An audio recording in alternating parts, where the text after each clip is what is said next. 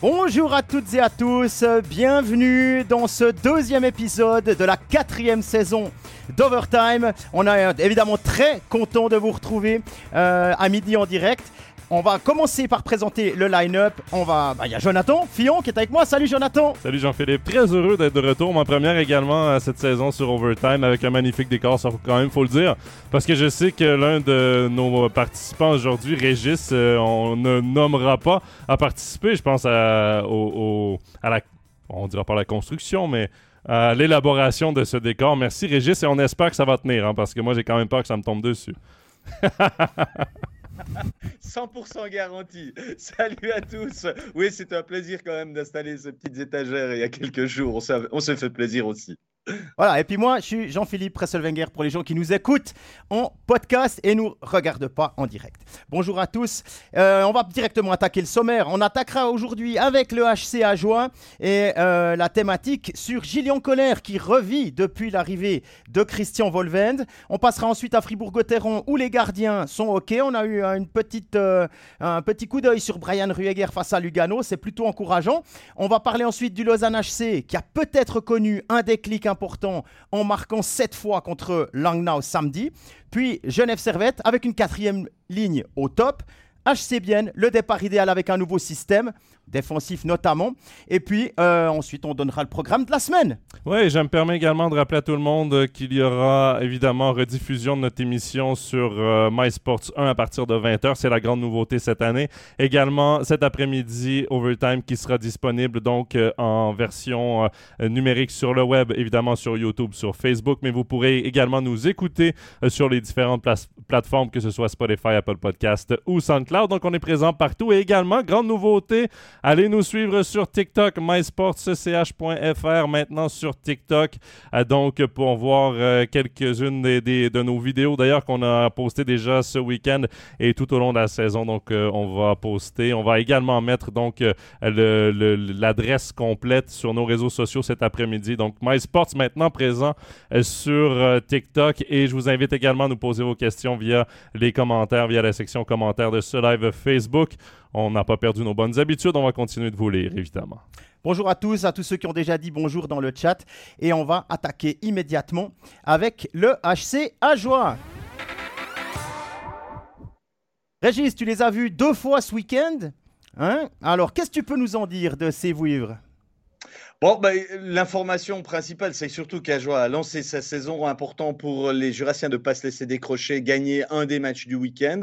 Et puis, l'autre chose qui nous a sauté aux yeux, c'est un premier bloc qui a commencé la saison très très fort, hein, emmené par euh, ben oui, Gillian Colère, allez, j'ose le mot, emmené, puisque c'est lui qui a été le premier buteur à Zurich, le doublé, trois points. Alors il n'est pas tout seul, il est très très bien accompagné. On sait que c'est pas toujours évident d'être le complément de Jonathan Hazen et Phil Michael De Vos. Et eh bien derrière, il a montré que quand on lui donnait des responsabilités, qu'on lui faisait confiance, et puis ça s'est travaillé sur la fin de préparation, on le sentait un peu venir que Gillian, il n'allait pas rentrer dans sa saison euh, complètement comme euh, un, gars perdu là. Il avait marqué déjà trois points lors du dernier match de préparation à, Fribourg.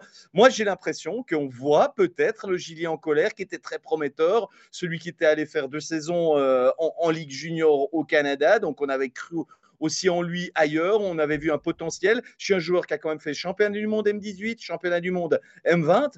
Donc, il y avait quand même quelque chose, un frémissement qui nous disait que ce gars, il était capable de faire beaucoup mieux que d'être un, 13e attaquant ou un, attaquant de quatrième bloc, comme on l'a souvent vu la saison passée. À Bienne, ben, ça n'a pas trop fonctionné. C'était peut-être un peu plus compliqué qu'à Porrentruy de se faire une place dans, les lignes, j'ai envie de dire, avancées d'un Titermenen à l'époque. On lui a fait comprendre que c'était mieux d'aller voir ailleurs pour son développement. L'année passée, ça s'est pas trop bien passé, mais maintenant, avec un nouveau coach qu'il connaît euh, depuis ses classes juniors, avec un, vraiment une. J'ai l'impression qu'il a fait un, rafraîchissement au niveau de la tête, un refresh, comme on dirait, au niveau informatique. Eh bien, il est revenu vraiment avec tout son potentiel. Il montre qu'il a des mains, que ça peut être un finisseur, parce que sa meilleure saison de comptable, c'est trois buts. Ça dit pas grand-chose de ses qualités finisseurs. Là, il est déjà à quatre points. Donc, euh, chapeau à lui. Et euh, ben, peut-être que ce sera vraiment une des révélations de la saison, euh, Julien Colère à, 23 ans. C'est là qu'on voit la difficulté de s'établir dans la ligue pour des jeunes joueurs. Julien Colère, c'est 23 ans seulement, mais quand tu regardes le rôle qu'il avait à Bienne, et bon, euh, la saison dernière, ça a été compliqué, mais il y avait une blessure aussi mêlée à tout ça. Euh, c'est difficile pour un jeune joueur de s'établir, d'obtenir de bonnes minutes de jeu. Et là, il a la confiance de son entraîneur, qu'il connaît également de l'équipe nationale chez les, euh, chez les U20. Et ben, il a la confiance de son entraîneur. Et, et Régis, tu disais, on a peut-être trouvé le complément à Jonathan Hazen et à Philippe Michael de Vos. C'est compliqué de jouer avec deux joueurs comme ça qui se connaissent si bien, qui sont des joueurs un peu à part. Je veux dire, c'est des, talents naturels. Euh, c'est des joueurs qui réfléchissent pas sur, la patinoire. C'est instinctif. Et, euh, eh ben, je veux pas évidemment comparer Phil DeVos et Jonathan John à Sidney Crosby, mais un des joueurs les plus compliqués à, à, être le complément en NHL, c'est un joueur comme Sidney Crosby. Des joueurs d'instinct, c'est compliqué parce que eux voient venir le jeu d'une façon que d'autres vont pas nécessairement le voir venir. Et peut-être que Julien Colère, ben, avec des joueurs comme ça qui s'expriment offensivement et tous jouent une game un peu, euh, un peu euh, normale, mais c'est le complément qu'avait besoin un Philippe Michael DeVos et un Jonathan Hazen. Espérons que ça tienne, mais c'est très encourageant d'avoir enfin un premier trio digne de ce nom dans ce premier week-end, même si là, peut-être on peut oublier la performance défensive face à Zurich. Il y a quand même beaucoup de positifs dans ce premier week-end d'Ajoie et clairement Colère et ce premier trio en est un. Oui, alors, on, parle d'un premier trio. Il y, a, quand même une ligne avec trois étrangers. On peut peut-être euh, à terme, hein, là on a deux matchs, peut-être qu'à terme le premier trio ce sera pas celui qu'on pense. Puis d'un autre côté, quand tu dis que oui c'est difficile de jouer avec ces joueurs d'instinct, d'un côté je le comprends, mais je pense que c'est plus difficile d'être performant quand tu joues avec Chiaroni et Romanenghi plutôt que quand tu joues avec Devos et Hazen. Évidemment. ils ont une grosse, enfin Chiaroni surtout a, énormément de matchs en National League, il a une grosse carrière. Mais enfin, euh, c'est plus facile de poser sa palette et puis d'être au bon endroit ce qui est difficile pour lui, c'est d'être au bon endroit au bon moment. Parce que s'il y est, je pense que que ce soit Hazen ou De Vos ont les qualités de passe et de vision du jeu pour euh, offrir des buts quelque part à, à, Gillian Colère. Il fallait, on se souvient un peu, il y a un peu plus longtemps à Fribourg-Gotteron avec les deux Russes, euh, euh, Bikov Komutov, le complément idéal, ça a été Pascal Chalère qui a fait des saisons comptables fantastiques, aussi grâce à ses qualités, hein, quand même, il est en équipe de Suisse, etc. Mais aussi grâce à la vista de deux de, de, stars mondiales, quoi. Donc on n'est pas dans les stars mondiales avec De Vos et Hazen, mais au niveau de la National League, c'est deux très solides joueurs étrangers. Donc on verra ça. Maintenant, euh, oui, ils ont pris 7 buts contre, contre Zurich, mais je pense que ça va pas être les seuls. Parce que quand on voit, on va pas s'étaler sur euh, euh, l'effectif zurichois, mais Régis, j'imagine que ça fait quand même un peu peur hein, quand on voit Malguin, Balsers et tout le reste. Non, c'est vraiment c'était un autre monde, j'ai envie de dire, question euh, qualité du premier au quatrième bloc. La preuve, c'est que c'est Chapi hein, qui était l'homme, d'un point de vue comptable, l'homme du match. Chapi qui a un rôle depuis des années dans le quatrième bloc, mais c'est lui qui fait la différence.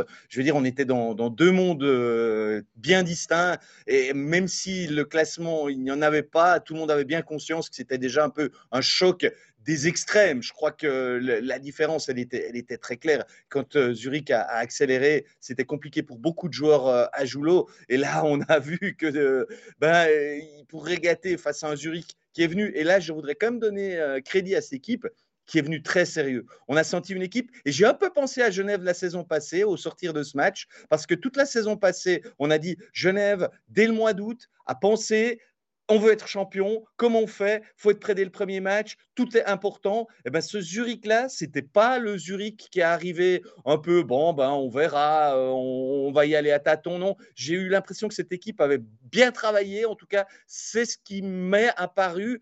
Le sérieux et, la comparaison avec Genève, je pense qu'on peut un petit peu la faire dans, l'approche, dans la volonté de reprendre le titre. Bon, Régis, je vais quand même rester avec toi deux petites minutes parce qu'il y a le commentaire de, Patrice euh, qui euh, mentionne ne manque plus qu'Odette euh, des blocs qui sont compteurs pour la confiance. Derrière, Fischer et Scheidegger ont été très bons.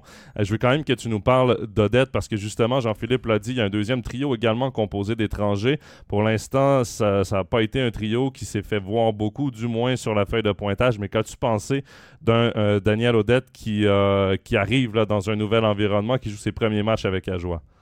Alors, pense qu'il faut distinguer les deux matchs. À Zurich, c'était Cheroni pendant les deux premières périodes. Ça n'a pas dû tout fonctionner la ligne. Après, on a mis Frossard au troisième tiers.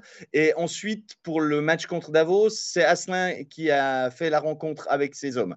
Donc, forcément, là, on a joué 120 minutes. Il n'y a jamais eu plus de 60 minutes avec les mêmes. Euh, je pense qu'ils ont besoin aussi de trouver l'amalgame. Et ces changements, je ne suis pas sûr que ce soit très, très positif pour une ligne qui se cherche en peu. Et je pense que pour Daniel Odette, c'est encore valable ce terme se chercher. Moi, je pensais qu'en préparation, il avait fait plutôt des, bons matchs, en tout cas d'un point de vue comptable. Euh, il mettait des buts, euh, il était présent, euh, les choses étaient plutôt positives. Là, j'ai trouvé qu'il se cherchait encore. J'ai trouvé parfois un peu perdu, un peu brouillon parce que, ben, je sais pas, c'est peut-être un manque de confiance, peut-être pas encore bien dans, dans cette ligne. Je pense qu'il y a encore un pas à franchir pour lui. J'attends de voir après deux matchs, je pense qu'on ne peut jamais tirer de conclusion, donc il faut, toujours garder une réserve, mais pas bluffé par, euh, euh, Odette. Gauthier, lui, j'ai envie de dire qu'il a été le, le travailleur acharné qu'on lui connaît, qui gratte dans les bandes, qui va récupérer des pucks, qui va là où ça fait mal. Il était un peu fidèle à lui-même, même si ça ne se matérialise pas trop au niveau euh, des points. Je pense qu'on a vu le Gauthier que, qu'on connaît et on n'a pas été déçu sur la marchandise en elle-même. Il y a Louis Froidevaux qui nous dit dans le, chat, là j'ai senti, senti qu'il y a un petit plus qui manquait la saison passée. Euh, dans ces deux premiers matchs. Alors oui, c'est clair, hein, y a eu, ils sont renforcés, ça c'est certain. Frédéric Janet, lui, nous dit que les automatismes ne sont pas encore là, mais que ça va venir. Donc beaucoup d'optimisme du côté de, des fans du HCA Joie, ou en tout cas dans les commentaires. Après, il ne faut pas oublier aussi que le début de saison l'an dernier n'était pas si catastrophique non plus. Il y avait des points positifs avant que la grande noirceur arrive, on va le dire comme ça. Et euh, ben, c'est sûr que là, c'est positif comme premier week-end, même s'il y a une victoire, une défaite, mais il faut quand même garder en tête que euh, les problèmes qui étaient là, manque de, profondeur, les problèmes au niveau défensif, vont être vus quand même dans certains matchs, mais c'est intéressant si on voit quand même euh, qu'on est capable d'avoir deux gardiens qui tiennent la route, disons-le comme ça. Euh, on s'est amélioré défensivement. Évidemment, il y a encore un système à implanter, des automatismes, un peu comme on le disait dans le chat, qui vont venir. Et devant, ben, euh, puis il y a un autre commentaire qui a suivi juste après. Là, je crois que c'est Laurent qui a écrit Hazen, il est très, très fort. C'est vrai qu'il est très, très fort, Jonathan Hazen. c'est un des un des étrangers, moi, que j'aime beaucoup voir jouer dans le championnat, euh, qui a été mal payé depuis qu'il est en National League. la grave blessure la première saison. L'an dernier aussi, ça a été, euh, il a été un peu blessé et tout, puis il n'est pas avec une équipe hyper performante, mais quel étranger, quel talent de marqueur, Jonathan Zen, c'est incroyable. Je crois qu'on a fait le tour pour euh, le HCA Joie dans nos 10 minutes imparties par club. on va se diriger maintenant du côté de la BCF Arena et voir les Dragons de Fribourg-Gotteron. Fribourg, 5 points dans les deux premiers matchs et puis la défaite à domicile contre Lugano. On a euh, pris comme thème aujourd'hui, c'est les gardiens sont OK et le reste. Parce qu'il y a deux, trois choses à discuter dans le reste. Je vais enchaîner directement avec, euh, les gardiens. Euh, dans le chat, on nous disait est-ce que Dubé a fait une erreur en mettant Rueger devant le filet face à Lugano à domicile? Ma réponse c'est non, parce que euh, on sait pas, on sait que euh, Berra revient d'une grosse blessure au dos. Euh, là, trois matchs en quatre jours avec un déplacement à Davos là-dedans, ça fait beaucoup. Rueger, fondamentalement, il a été très nerveux en début de partie et finalement, il s'est mis dans le, dans le rythme. Et à 22 ans, honnêtement, c'était plutôt réjouissant de voir ce qu'il a fait. Il était avant, les deux, avant le 3 à 2 de Daniel Carr, il était à 90, plus de 95% d'arrêt. La faute à une pénalité de 5 minutes euh, contre Streulet qui a laissé Fribourg euh, longtemps à 4 contre 5. Euh, mais aussi, les arrêts, il les a fait. Il faut arriver à ce genre de, choses-là. Je ne sais pas, Jonathan, toi, comment tu as, vu Rueger? Moi, je l'ai trouvé nerveux, mais c'est un, gars qui a. Alors, c'est pas la même, le même charisme encore que Reto Berra, évidemment, pas la même carrière, mais pour un gardien qui vient de, Swiss League et qui découvre ce, niveau de jeu. J'ai trouvé euh, tout à fait alors à niveau. C'est de quoi rassurer les fans en tout cas. C'est un jeune gardien, très jeune même pour un gardien de but. Et oui, c'est sûr et certain que la nervosité y était. On peut, on va pas se le cacher, même s'il a de l'expérience en Swiss League, de monter en National League, c'est vraiment un autre niveau. Et ben, Stéphane l'a dit la semaine dernière sur Overtime, il faudra être patient avec les étrangers, il faudra leur donner un temps d'adaptation. Ce sera la même chose pour ce gardien également du côté de Fribourg. Moi, j'ai beaucoup aimé la décision de l'utiliser ce week-end, peu importe que si ça avait été vendredi ou samedi, ça m'aurait pas vraiment dérangé parce que Reto Berra, l'important, c'était de voir de quelle façon il allait jouer. On a vu un Reto Berra être Reto Berra, ça c'est très positif, mais il ne faut pas oublier qu'il est vieillissant, il ne faut pas oublier qu'il a un historique de blessure maintenant.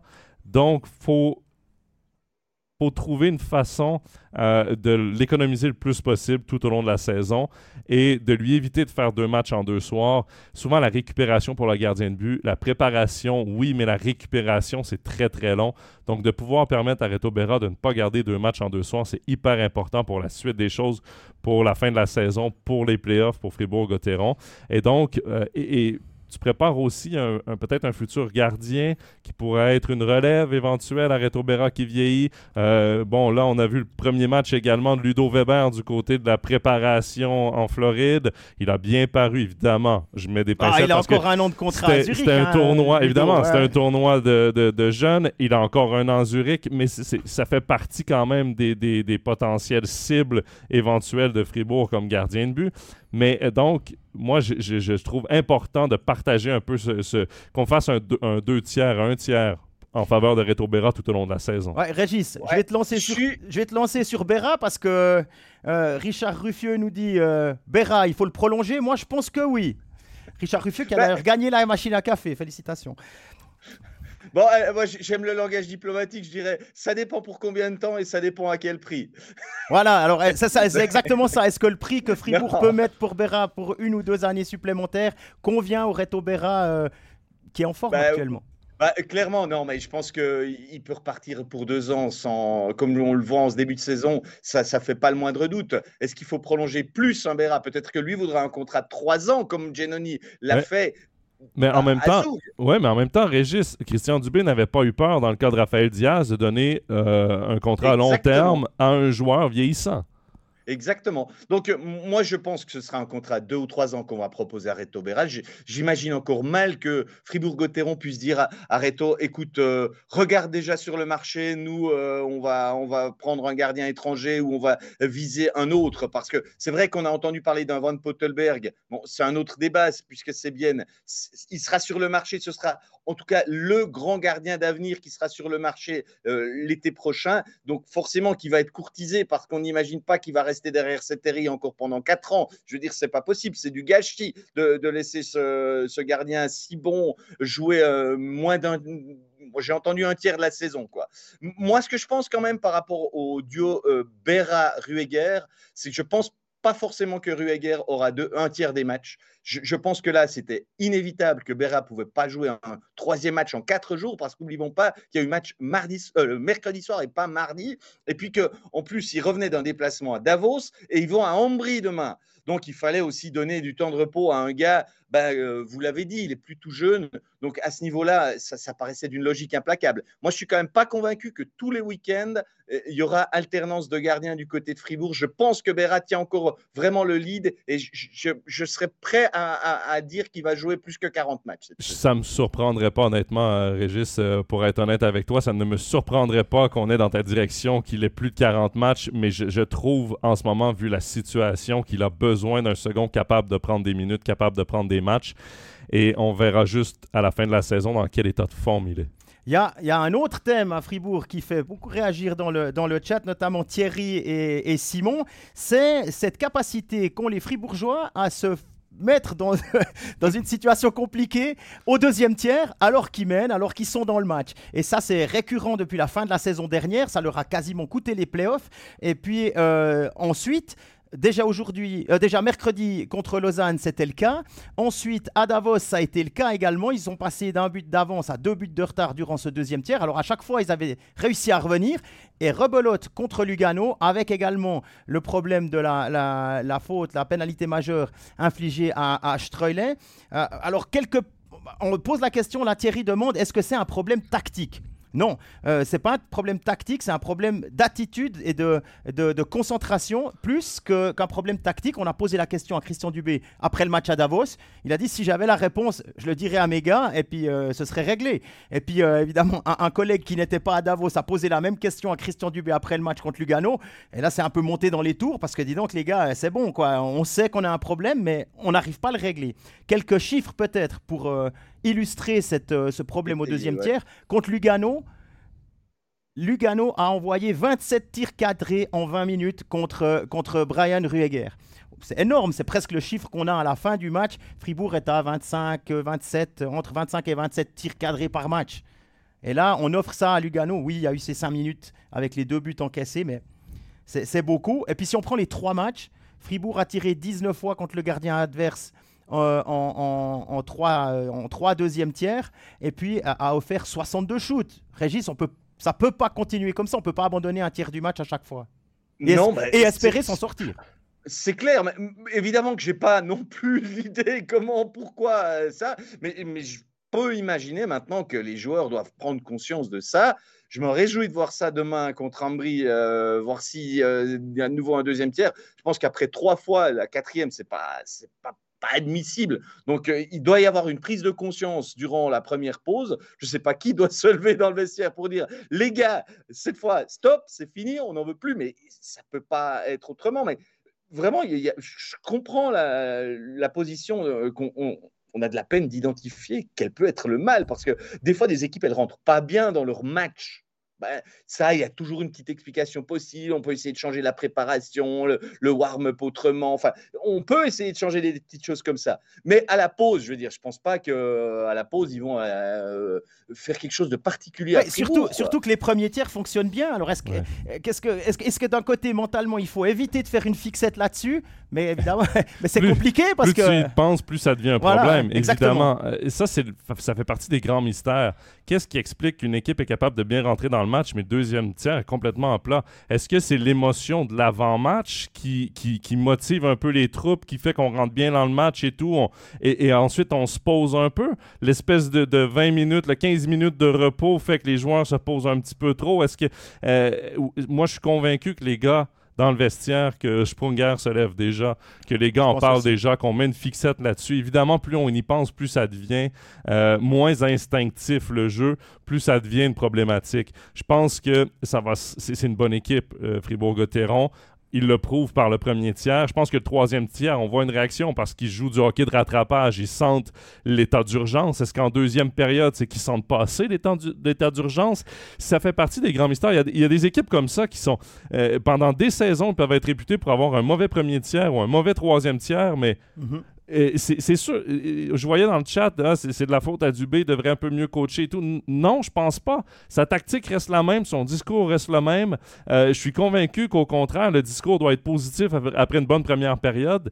Mais là, c'est aux joueurs de se regarder dans le miroir et dire OK, on fait bien une chose, continuons simplement avec la même intensité, la même émotion peut-être un petit peu moins réfléchir et, revenir un petit peu plus à, l'essentiel, à l'instinctif.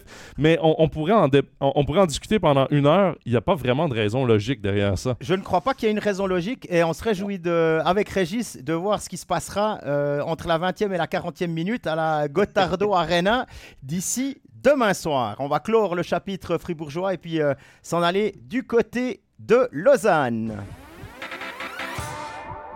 Messieurs, Lausanne, un bon match à Fribourg, défaite en prolongation, un match correct offensivement à Berne, peu de, peu de réussite devant le but, malgré pas mal de temps en powerplay, plus de 12 minutes si je me souviens juste. Et puis, le déclic dans le deuxième tiers encore, deuxième tiers, dans le deuxième tiers contre Langnau à domicile, avec sept buteurs différents. Donc, euh, tout roule. Ils ont affronté dans les deux premiers matchs deux bons gardiens en pleine possession de leurs moyens. Euh, je pense que sans dire qu'ils méritaient mieux, je pense qu'ils ont été mal payés aussi sur ces deux matchs-là. Je pense quand même que euh, euh, Fribourg l'a emporté en prolongation. Évidemment, on va chercher un point OK sur la route. Euh, pour, pour, débuter la saison, ça se prend. Je pense que Bern, contre Berne, c'était pas un match parfait, évidemment, mais ils sont restés dans la course jusqu'à la fin contre un, gardien, le gardien bernois, qui, a fait vraiment un très, très bon match tu as besoin de ce genre de euh, rencontre comme, euh, comme contre Langnau, juste pour débloquer, pour enlever cette pression. Tu, tu, serres la canne un peu plus fort, tu réfléchis un peu plus avant de lancer tout. Quand tu te butes à des gardiens, quand tu n'es pas capable de la mettre au fond, ben, tu as besoin de ce genre de match qui va juste débloquer ton attaque parce que de l'attaque, on, le voit qu'il y en a du côté de, Lausanne et que le message est de diriger l'époque vers la cage adverse. C'est vraiment, moi, ce, qui me marque quand je, regarde euh, les, débuts du LHC. Alors, moi, je me dis, si on avait dû faire cet overtime à la pause du match de samedi, euh, on aurait été un peu emprunté parce qu'on se serait dit c'est pas si mauvais, il y a beaucoup de choses, des signaux qui vont dans le bon sens, mais au final, bah, y a, ça tourne quand même pas quoi. Et là, il y a eu euh, cette fin de match contre Langnau qui a été bah, excellente, qui a débloqué euh, probablement beaucoup de choses, le fait de marquer offensivement. On sait que c'est important pour la confiance, pour les têtes. Et moi, quand même, les, que j'avais entrevu sur ces deux premiers matchs, c'était, enfin plus qu'entrevu d'ailleurs, euh, c'était quand même une équipe qui, montrait du jeu et, je trouvais que c'était quand même plus le même Lausanne que la saison passée, qui donnait l'impression de se chercher. Euh, on cherchait un peu le fond de jeu, le système. Là, quand même, on, a, on, avait, on avait de la structure et finalement, il manquait que ces buts. Ils sont venus en rafale et euh, bah voilà, tant mieux. À un moment donné, ça, ça allait bien finir par tourner. C'est quand même ce qu'on se disait.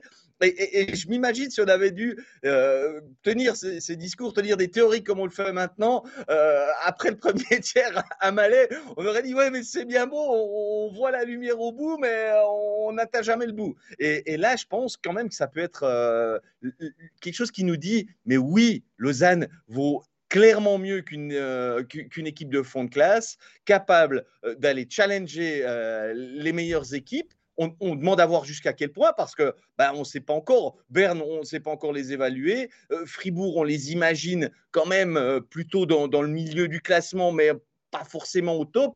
On aura peut-être des éléments de réponse demain contre Genève. Ça, va nous donner quelque chose, peut-être une barre, parce que sans vouloir euh, rabaisser Langnau, ben voilà, c'est pas une équipe voilà, ils ont fait exploser cette fois une équipe qui n'est pas celle qui, qui, euh, sera un candidat euh, au, playoff, en tout cas au, titre. Donc, je pense qu'il faut.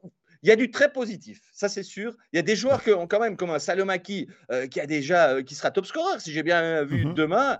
Bon, on, le découvre, j'ai presque envie de dire, c'est un gain nouveau, quoi. Je veux dire, et, Kovacs, il a aussi été bon. Il y a, il y a vraiment des choses très positif, des signaux.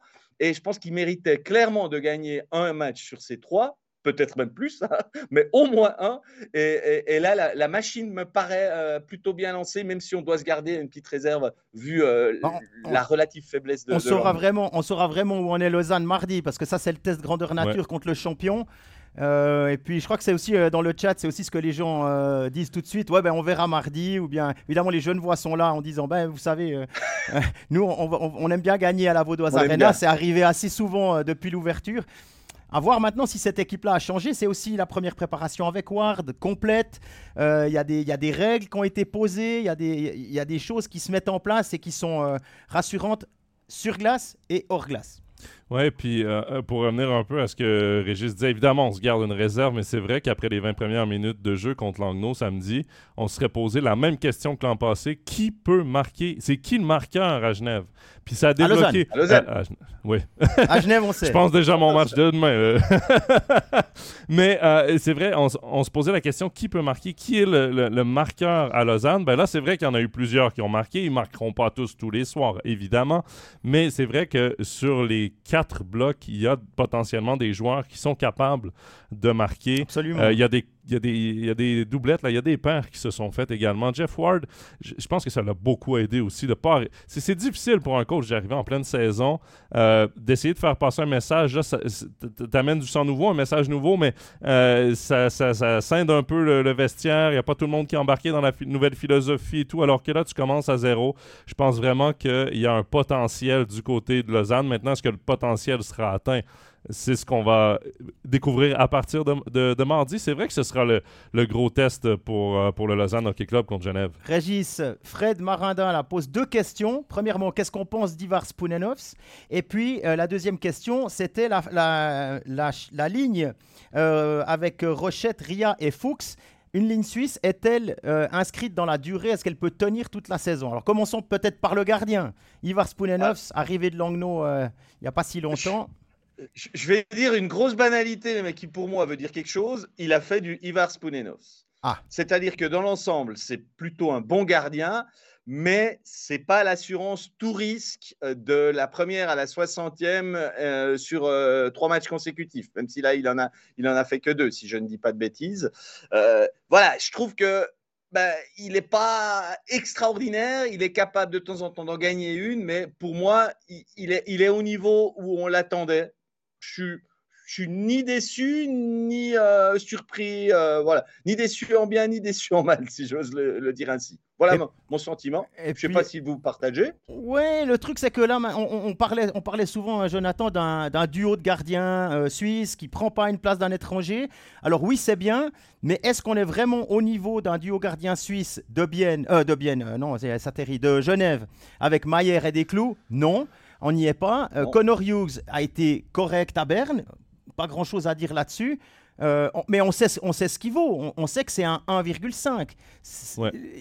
Est-ce qu'il y a vraiment un gardien numéro 1 qui, va euh, régater avec Berra avec euh, Sateri, avec Metzola, euh, avec ces gars-là. Non, mais non. ben je pense mais pas. non, il a, il a encore pas prouvé que qu'il avait ce, gabarit-là. Clairement, je veux dire, il n'est pas au niveau d'un Béra ou d'un des meilleurs gardiens suisses. Mais est-ce que je vous surprends en disant ça? Non, mais non absolument pas.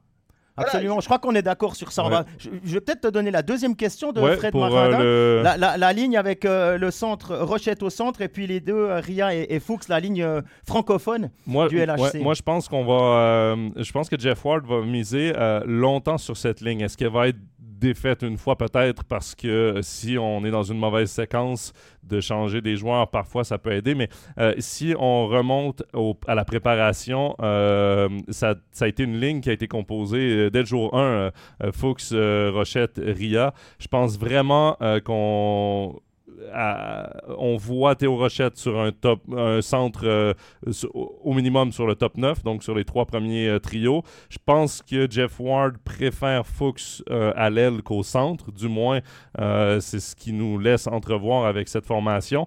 Et je pense que d'amener à ces deux gars-là un, Damien Ria qui a prouvé qu'il était capable de marquer des buts lorsqu'il était à Genève.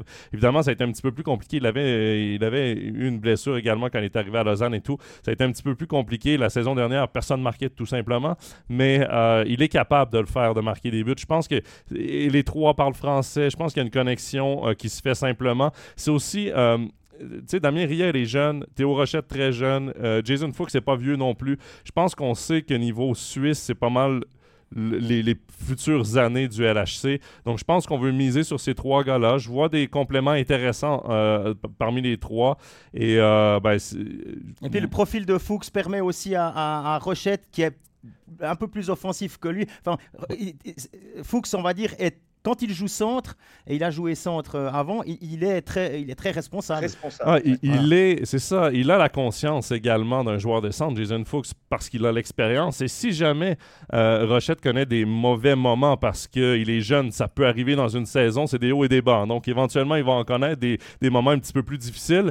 Ben, il sait qu'il peut se reposer sur Jason Fuchs. Si par exemple une soirée c'est compliqué au centre, aux mises en jeu, euh, mhm, je veux dire, ben, il peut très bien mettre Jason Fuchs parce qu'il a l'expérience de prendre des mises en jeu. Euh, donc, ça ah, reste, avec ça, à l'aile, t'as un, as un droitier, as un droitier avec Ria qui est, qui, est, qui est, censé être un sniper aussi. Hein. C'est un gars qui peut marquer des buts, euh, qui, qui, est là au bon moment, qui, qui, a de la vitesse, qui, est, qui, a, des, qui a des mains correctes aussi, hein, plus que correctes même. Donc, ça va être intéressant de voir ce que fait Ward avec cette ligne. C'est une ligne dynamique. En tout cas. Et Régis, on passe à Genève, ça te dit ou bien? Oh, bien sûr. Alors on y va.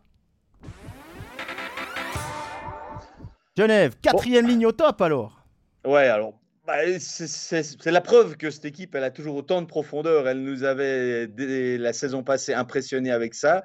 Et ça n'a pas diminué, euh, peut-être euh, encore que ça s'est renforcé avec la présence de, Guillaume Maillard qui a, qui a, été enrôlé. Sinon, on sait que ça a relativement peu bougé, qu'on a plutôt euh, compléter les gens qui partaient en embauchant euh, des, profils euh, qui pouvaient en tout cas se, rapprocher. Bah pour l'instant, faut constater qu'à Genève, il y a une quatrième ligne qui prend ses responsabilités. Peut-être qu'ils se sont dit, la saison passée, on n'a eu que les miettes en termes de temps de jeu.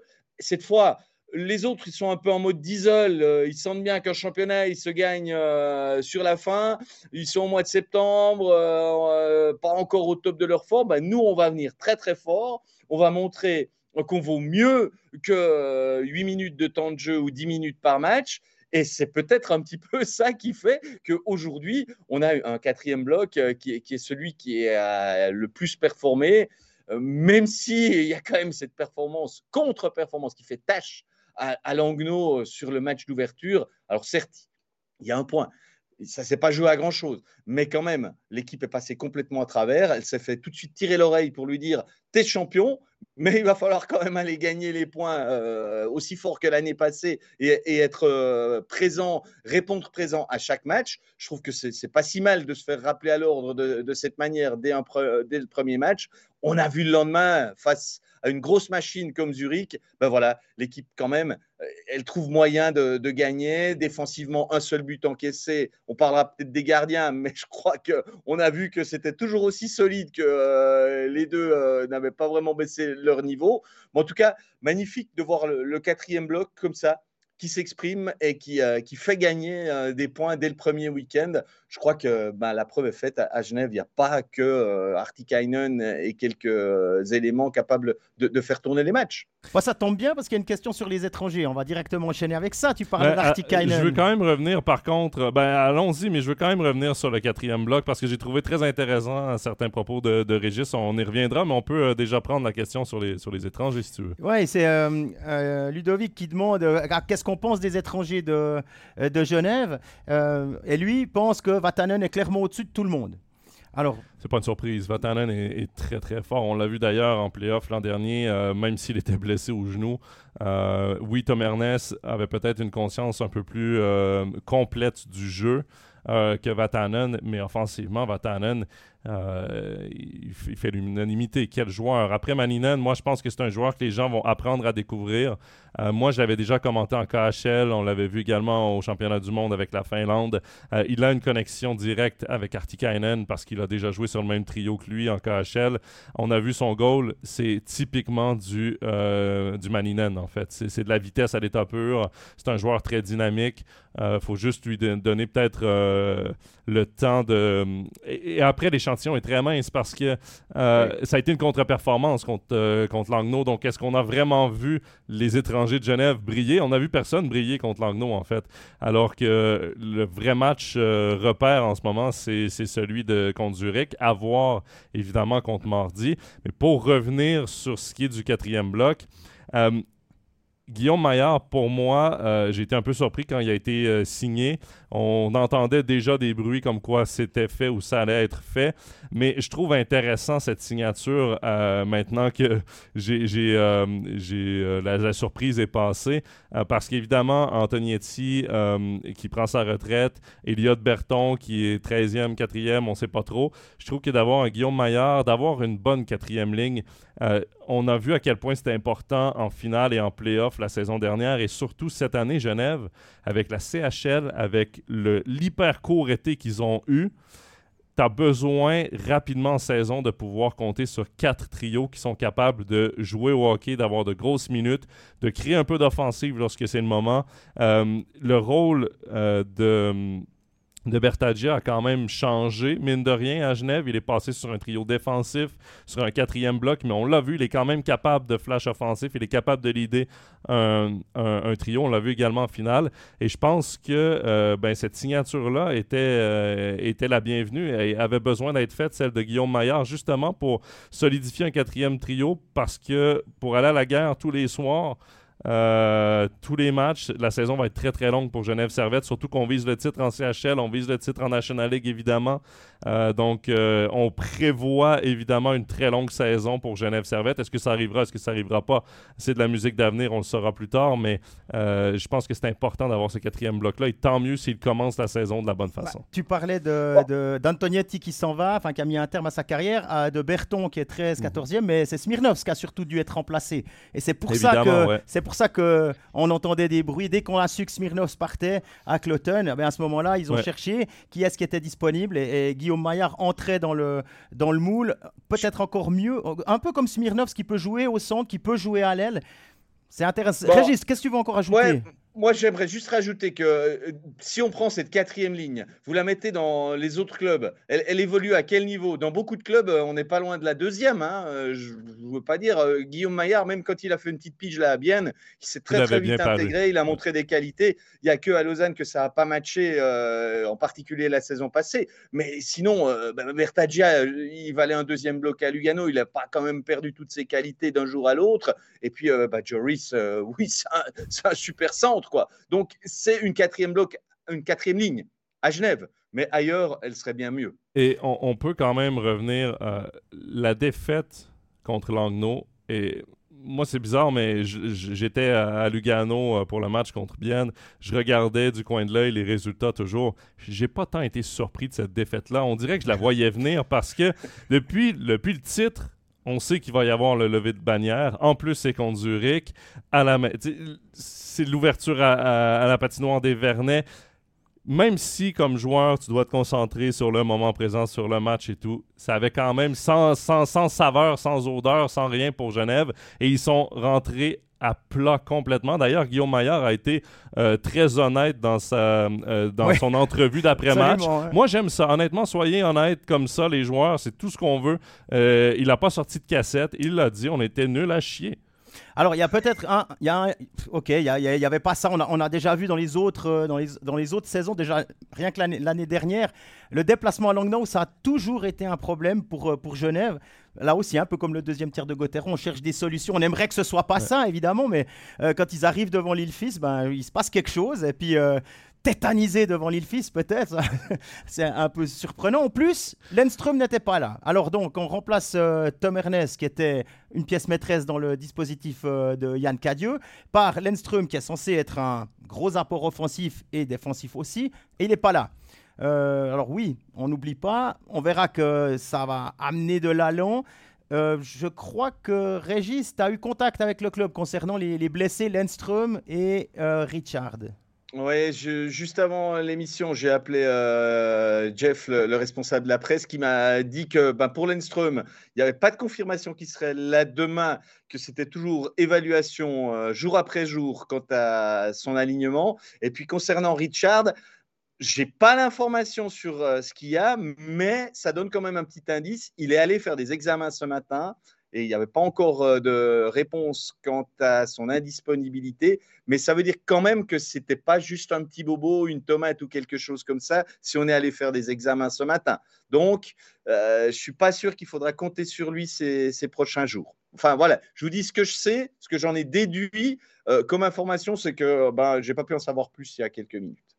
Messieurs, pour finir sur Genève, j'ai peut-être la raison pourquoi c'est si difficile d'aller jouer à Langnau peut-être les frites avant le match. Ah, ouais. C'est peut-être ça le problème, les frites avant le match. Pour nous, c'est pas un problème. non, mais je sais qu'il y a des joueurs, de la... il y a des euh, gardiens substituts de la NHL parce que les hot dogs au Centre Bell sont réputés et il y a des gardiens de la NHL qui ont des hot dogs pas loin lorsqu'ils sont réservistes, mais lorsqu'ils doivent embarquer sur, le... sur la patinoire pendant le match, c'est un autre problème. Mais bon, histoire de bouffe. j'ai faim, j'ai faim, messieurs, il est midi 40. Il y a peut-être juste encore un, un, petit, un petit point là euh, qui est soulevé par Gaëtan Grossrider dans le, dans le chat, qu'il y avait quelque part que 6000 personnes au Vernet pour, euh, pour la venue de Zurich, qui est censé être euh, l'ogre numéro 1 et demi de, de, cette National League. Alors oui, on est en été et on connaît Genève. Il n'y a, pas que, a pas que du hockey à Genève. Hein. C'est un public qui est comme ça. Quand il y a un grand événement et qu'il y a quelque chose qui peut arriver, ça répond oui en masse, y a, ça remplit la patinoire. Et là, c'est pas le cas. Pour toi, c'est un peu décevant? Ça reste 6000 spectateurs tout de même, euh, Régis. Ouais, pour un premier match au mois de septembre, on, se rend compte que, à part dans les patinoires où c'est euh, systématiquement plein, comme à Fribourg, ça a quand même euh, été qu'un décollage. On, est en septembre, le hockey de septembre euh, est, en concurrence avec d'autres sports aussi. Hein. Il y a beaucoup de footeux qui ont pas le temps et qui vont au bord des terrains au mois de septembre. Donc un petit peu de patience. Je suis pas sûr que simplement le lever euh, de la bannière et euh, ce drapeau qui dit Genève euh, champion 22-23, ça suffise à déplacer 1000 personnes. Je veux dire. Quoique, moi, moi, honnêtement, je suis déçu parce que à voir, j'étais à la patinoire des Vernets au septième match, à voir la patinoire pleine, l'ambiance qu'il y avait, les gens à l'extérieur et tout, je me disais, tu prends ces personnes-là qui ont été directement marquées par ce titre, qui l'ont vécu d'une façon très, très, très près. Euh, je m'attendais à ce qu'ils remplissent pour revivre un peu ces émotions-là parce que moi, je connais certaines personnes qui étaient au septième match, qui étaient à la lavée de bannière, puis euh, c'est les, yeux, les yeux dans l'eau, c'est la larme à l'œil quand même. On revit des émotions euh, spéciales. Je m'attendais quand même à ce qu'il y ait une petite réponse avec ce lever de bannière. Moi, je trouvais très vendeur personnellement, mais semble-t-il que ça n'a pas été ça n'a pas été. Euh, tu vois, Kevin qui, qui dit euh, il est déçu de la communication du club. Peut-être que c'est vrai que euh, ça a été peut-être un peu déficient de, de ce côté-là pour expliquer pourquoi seulement 6 000. Mais Christine Boya qui, elle, nous rappelle qu'à Berne, il n'y a pas de problème, il y a 15 000 personnes. ça, ça, fonctionne. On va passer au dernier club roman, à OHC Carton plein pour euh, les Célandais. Deux matchs, deux victoires, avec des gardiens qui cumulent 100% pour Sateri d'arrêt, 100% euh, d'arrêt et 97,14 d'arrêt pour euh, Van Pottelberg. Régis, tout va bien à la Tissot Arena. je sais pas si tout va bien, mais je veux dire, on avait quitté l'équipe en Ligue des Champions qui s'était fait euh, balader. Euh, Jean-Philippe et moi, on a commenté les matchs contre les Suédois. Et puis, euh, on a vu un HCBN clairement qui ne suivait pas. C'était pas le HCBN du championnat de Suisse qu'on connaît, qui est capable de, de, contredire tout le monde et qui, qui, est flamboyant. Il était plutôt frustré de jamais avoir le puck. Bah, en une semaine, l'équipe, elle s'est complètement remobilisée. Elle fait un déplacement Tessin euh, où elle, fait un, excellent match. Je pense que tu pourras en témoigner, euh, Jonathan, puisque tu y étais. En tout cas, super solide. Le lendemain, elle arrive à enchaîner contre un des favoris du championnat. Bon, ben, elle est quand même bien aidée par ses gardiens de temps en temps, parce que pour l'instant, offensivement, il n'y a que 5 buts marqués en deux matchs. Ce n'est pas, pas encore énorme. Mais quand on peut se reposer sur une telle assise, une telle confiance dès euh, les deux premiers matchs, chapeau. Je pense quand même que les matchs de Ligue des Champions pour Bienne ont été très profitables. Et peut-être ce que d'autres équipes doivent faire pour s'ajuster maintenant, je pense notamment à Zouk, peut-être, qui, euh, qui est pour l'instant en train de, de tousser euh, en ce début de championnat, eh bien, les, les ont pu profiter des dernières semaines en Ligue des Champions pour déjà prendre un petit, petit coup d'avance. Surtout qu'il euh, que c'est les débuts quand même, il change d'entraîneur. Là, c'est les débuts de Matikainen comme entraîneur-chef. Donc oui, c'est sûr et certain que la CHL a été un avantage. Moi, j'ai posé la question à Gaëtan Haas. Il m'a dit euh, contre euh, Lugano, ça a été un avantage surtout à la fin du match. Parce qu'à la fin du match, parce que ça a été 0-0 jusqu'à quoi la, 52e, euh, on voyait, on sentait pas bien fatigué, mais pas du tout. On sentait bien encore bien dans son match et tout. Moi, j'ai aimé euh, le fait que tout au long du week-end, on a géré des matchs à, score hyper serré. Oui, on a été opportuniste, on a fait du haché bien. Je veux dire, c'est une équipe qui, honnêtement, offensivement, est rafraîchissante à voir. C'est des beaux buts, c'est une équipe créative, c'est une équipe qui est capable vraiment de sortir des, petits, euh, des petits gestes assez euh, techniques, assez incroyables. Euh, mais on a été capable justement de gérer avec un très bon gardien, mais on voyait pas de grosses erreurs défensives. On voyait pas. Je suis encore. j'ai je suis encore sur ma fin niveau euh, performance par rapport à Ville Poca. Je m'attendais un petit peu, mais je vais lui donner des semaines. Évidemment, c'est un nouvel étranger dans le championnat, mais je m'attendais à un niveau un petit peu plus élevé de sa part. Mais sinon, j'ai aimé la façon dont ils ont géré ces matchs serrés. Et reste que le HCBN, c'est un gros point d'interrogation, parce que oui, le dernier week-end que vous avez commenté en CHL n'a pas été facile, loin de là. Après, on a affronté très, très, de, deux très, très bonnes équipes du côté de, de Bienne, à deux clubs suédois, mais reste quand même que c'est l'après Tormanen. Donc, point d'interrogation, à quoi va ressembler l'équipe? On a un, système de jeu, euh, un nouveau système de jeu. Euh, bon, euh, Tormanen est un peu plus ouvert, laissait un peu plus ses joueurs s'exprimer. Là, on a vraiment un système de jeu du côté du HCBN qui est assez carré. On ne savait pas à quoi ça allait ressembler. Ben, ma foi, c'est un premier week-end qui donne de très bons points positifs. Et si on parlait des gardiens de but du côté de Fribourg-Gotteron, on a le signal clair que il n'y aura pas deux matchs en deux soirs dans cette équipe. Évidemment, il y avait le long déplacement euh, à Lugano euh, par les, et tout, mais euh, d'avoir Van Pottelberg le samedi alors que Sateri sortait d'un très très bon match vendredi. Et Sateri a prouvé qu'il pouvait lui aussi prendre de, grandes minutes de gros matchs. Donc je pense qu'on va avoir un système d'alternance parfait du côté de Bienne. Joli problème en tout cas, hein, Régis, concernant ces deux gardiens qui, tout comme à Fribourg, sont aussi en fin de contrat. Ouais, bah, j'ai un tout petit peu euh, mis le doigt sur le sujet. Hein. Qu'est-ce qui va se passer la saison prochaine?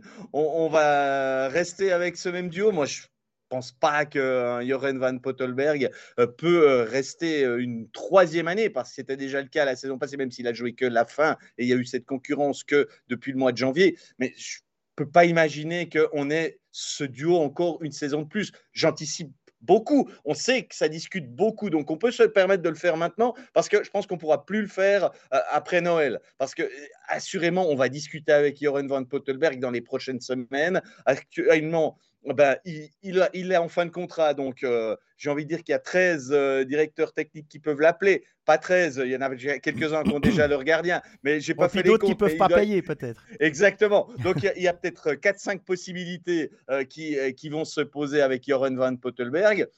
Est-ce qu'il peut encore peut-être passer outre-Atlantique hein? C'est aussi une idée et peut-être que lui garde ça au fond de son esprit quand on voit le, le cas Weber Peut-être que ça donne des idées à JVP, je ne sais pas. Mais en tout cas, cette saison, c'est un, super problème pour, euh, pour le coach qui a déjà plus ou moins dit qu'il euh, changerait d'un jour à l'autre. Mais quand il y a un match isolé le mardi, par exemple, bah, il ferait confiance à, Satari. Donc euh, voilà, pour JVP, c'est frustrant, j'imagine. Mais justement, Jean-Philippe, est-ce que toi, la situation, est-ce que tu la lis de la même façon que moi? Si on donne plus souvent la cage à Sateri, c'est qu'on Sateri le gardien d'avenir du HCBN, puis on va laisser partir JVP. Est-ce que tu vois ça un peu de, la même façon que moi? Euh, je sais pas. Fondamentalement, je pense que si on fait un choix de ce style-là, c'est qu'on privilégie ça.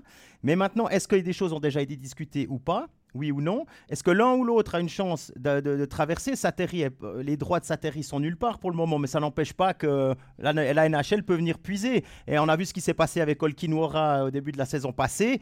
Euh, bah, C'était Détroit qui est venu se servir. Quoi. Et puis d'ailleurs, euh, Van Pottelberg est aussi, avait aussi été drafté par Détroit. Donc, je crois que c'est la dernière année que Dernière année, s'il ne le signe pas. exactement. Bon, moi, je vois les choses plus à court terme pour répondre un tout petit peu à la question posée. je me dis, en tant que coach, si je suis euh, Matti Kainen, je veux le meilleur gardien le plus souvent possible. Et je ne me pose pas forcément la question de savoir qui l'année prochaine euh, sera euh, sous contrat. Donc je me dis, ben, c'était, il a, il, a fait ses preuves en quelque sorte. ben, c'est lui que je, désigne mon numéro un. En plus, je pense que quand il a signé, il voulait quand même un petit peu des garanties, j'imagine. Parce que si on le resigne et puis qu'on le fait jouer qu'un match sur trois, en, faisant en plus les performances qu'il fait et qu'il a fait la saison passée, je pense pas qu'on puisse lui, en guillemets, lui faire ça. Donc, je pense qu'il y a une hiérarchie qui était dans l'idée de, la direction, mais c'est quand même toujours l'entraîneur qui dit ben, le plus de chances de gagner sur cette semaine, ça va se passer comme ça. Il faut que j'aligne euh, d'une telle manière. Quoi. L'union sacrée pour aller jusqu'au bout cette fois. quoi. Oui, puis euh, bon, après, il y a peut-être une. Nous, on parle comme ça. Euh, il y a peut-être une super bonne entente entre Van Pottelberg et euh, Sateri, que les deux gardiens, un peu comme à Genève, acceptent leur rôle puis disent OK, nous, on va aller jusqu'au bout parce que justement, peut-être que Sateri a les yeux rivés sur la NHL. C'est un an seulement qu'il a signé sa prolongation de contrat et avec les performances qu'il a, qu'il a faites la saison dernière et celles qui commencent déjà cette saison, oui, il peut être un gardien de but intéressant euh, outre-Atlantique. Euh, peut-être que Van Pottelberg a lui en tête de s'essayer en Amérique du Nord dans un avenir rapproché également. On ne sait pas euh, en coulisses et peut-être que les deux gardiens se disent ben, ça pourrait être juste bon sur notre, euh, dans notre dossier qu'on ait un titre à voir. Mais c'est vrai, je partage ton avis là-dessus, Régis. Matikainen, lui, doit faire gagner l'équipe. Lui aussi, il a un contrat. Lui aussi, eh veut garder son boulot. Van Pottelberg, c'est quand même, on en parle depuis des années comme le, le futur de l'équipe de Suisse. Euh, s'il joue qu'un match sur trois, ça va pas aller. Ah mais bon, c'est pas le souci de Matikainen. Non, absolument, mais pour lui, je pense que dans, son idée de carrière, c'est impossible qu'il se satisfasse de ça. Il doit jouer, il doit être un numéro un, euh, au même titre qu'Eschliman, au même titre que, que Niffler. Mais je pense que sur les trois qu'on a vus appelés par Patrick Fischer en équipe de Suisse, c'est vraiment, à mon sens, il y aura Akira Schmid hein, dans, le, dans, le, mix évidemment, mais euh, qui, qui, est au New Jersey Devils mais sur les Suisses, je pense que Van Pottelberg, malgré le fait qu'il joue moins que les deux autres, a quand même une longueur d'avance. Oui, mais le problème, c'est que quand on joue un tiers des matchs, puisque c'est quand même ce qui se dessine un tout petit peu pour lui, ben, quand on arrive à la fin de la saison, est-ce qu'on n'a pas plus envie de prendre un gars qui en a joué 60%, euh, euh, voire davantage, en disant, ben, lui, il a vraiment prouvé sur une saison. Là, c'est sur un tiers de saison qu'il est bon. Je veux dire, euh, JVP, on sait qu'il est bon. Il a été freiné par une blessure. N'oubliez pas qu'on n'aurait pas cette discussion si il n'avait pas été percuté par Barhoffner il y a un an et demi, hein, parce qu'il était, il était sur un train où tout le monde se disait, waouh, waouh, waouh, on a trouvé le nouveau Genoni. Puis aujourd'hui, ben, il est numéro 2 à bien. Ouh, ça sonne. J'aurais pas le temps de dire mon mot de la fin. Eh non, ah, désolé, on arrive gentiment euh, au bout de cette émission. La frustration. La oh frustration. Oui, alors c'est vrai que cette heure-là, elle est, elle est, courte, elle passe extrêmement vite. En tout cas, euh, on n'a rien Mais vu passer. Tant mieux, tant ah mieux. Oui, bah, c'est qu'on a beaucoup de choses à dire, c'est qu'on a beaucoup d'avis, puis euh, parce que vous pouvez participer aussi sur le chat, ça, c'est toujours très apprécié. Et puis on aimerait tellement pouvoir prendre plus de, choses dans le chat, notamment le rêve de, de Monsieur Ruffio, là, qui nous dit, oh, ben JVP à Fribourg. Alors, pourquoi pas? Enfin, si, euh, Il y en a beaucoup, je pense, qui font cette association. Et évidemment, avec euh, la fin des contrats, il y a beaucoup de gardiens qui vont être à la recherche de contrats. On aura la chance d'en reparler tout au long de la saison. Merci, Régis, pour euh, cette heure passée en notre compagnie. Avec plaisir. Merci Jonathan. Toujours un plaisir. Et puis on va passer euh, rapidement au programme euh, de cette semaine. Vous retrouvez évidemment euh, cet épisode d'Overtime sur toutes les plateformes Apple Podcasts, SoundCloud, etc. Et puis YouTube aussi. YouTube également, ouais. Exactement. Et puis ce soir surtout en, en différé à 20h sur MySports 1 mardi le grand studio MySport sur une euh, ronde de National League avec comme focus le derby. Lausanne-Genève. J'y serai d'ailleurs, je serai en patinoire, j'aurai le mandat de commenter ce premier derby lémanique de la saison et ça promet parce qu'il y a beaucoup de questions qu'on avait. On se disait, ben, on va attendre à demain, on va attendre à demain. Ben, seulement encore euh, euh, quoi, 30 quelques heures et on, aura, on sera fixé sur nos questions. Ben voilà, il nous reste à vous souhaiter une excellente fin de soirée. Euh, de soirée, ouais, presque. Pour ce soir, ça jouera. Une excellente fin de journée. Et puis, euh, on vous retrouve évidemment sur toutes nos plateformes. À bientôt. bye. Bye bye. bye.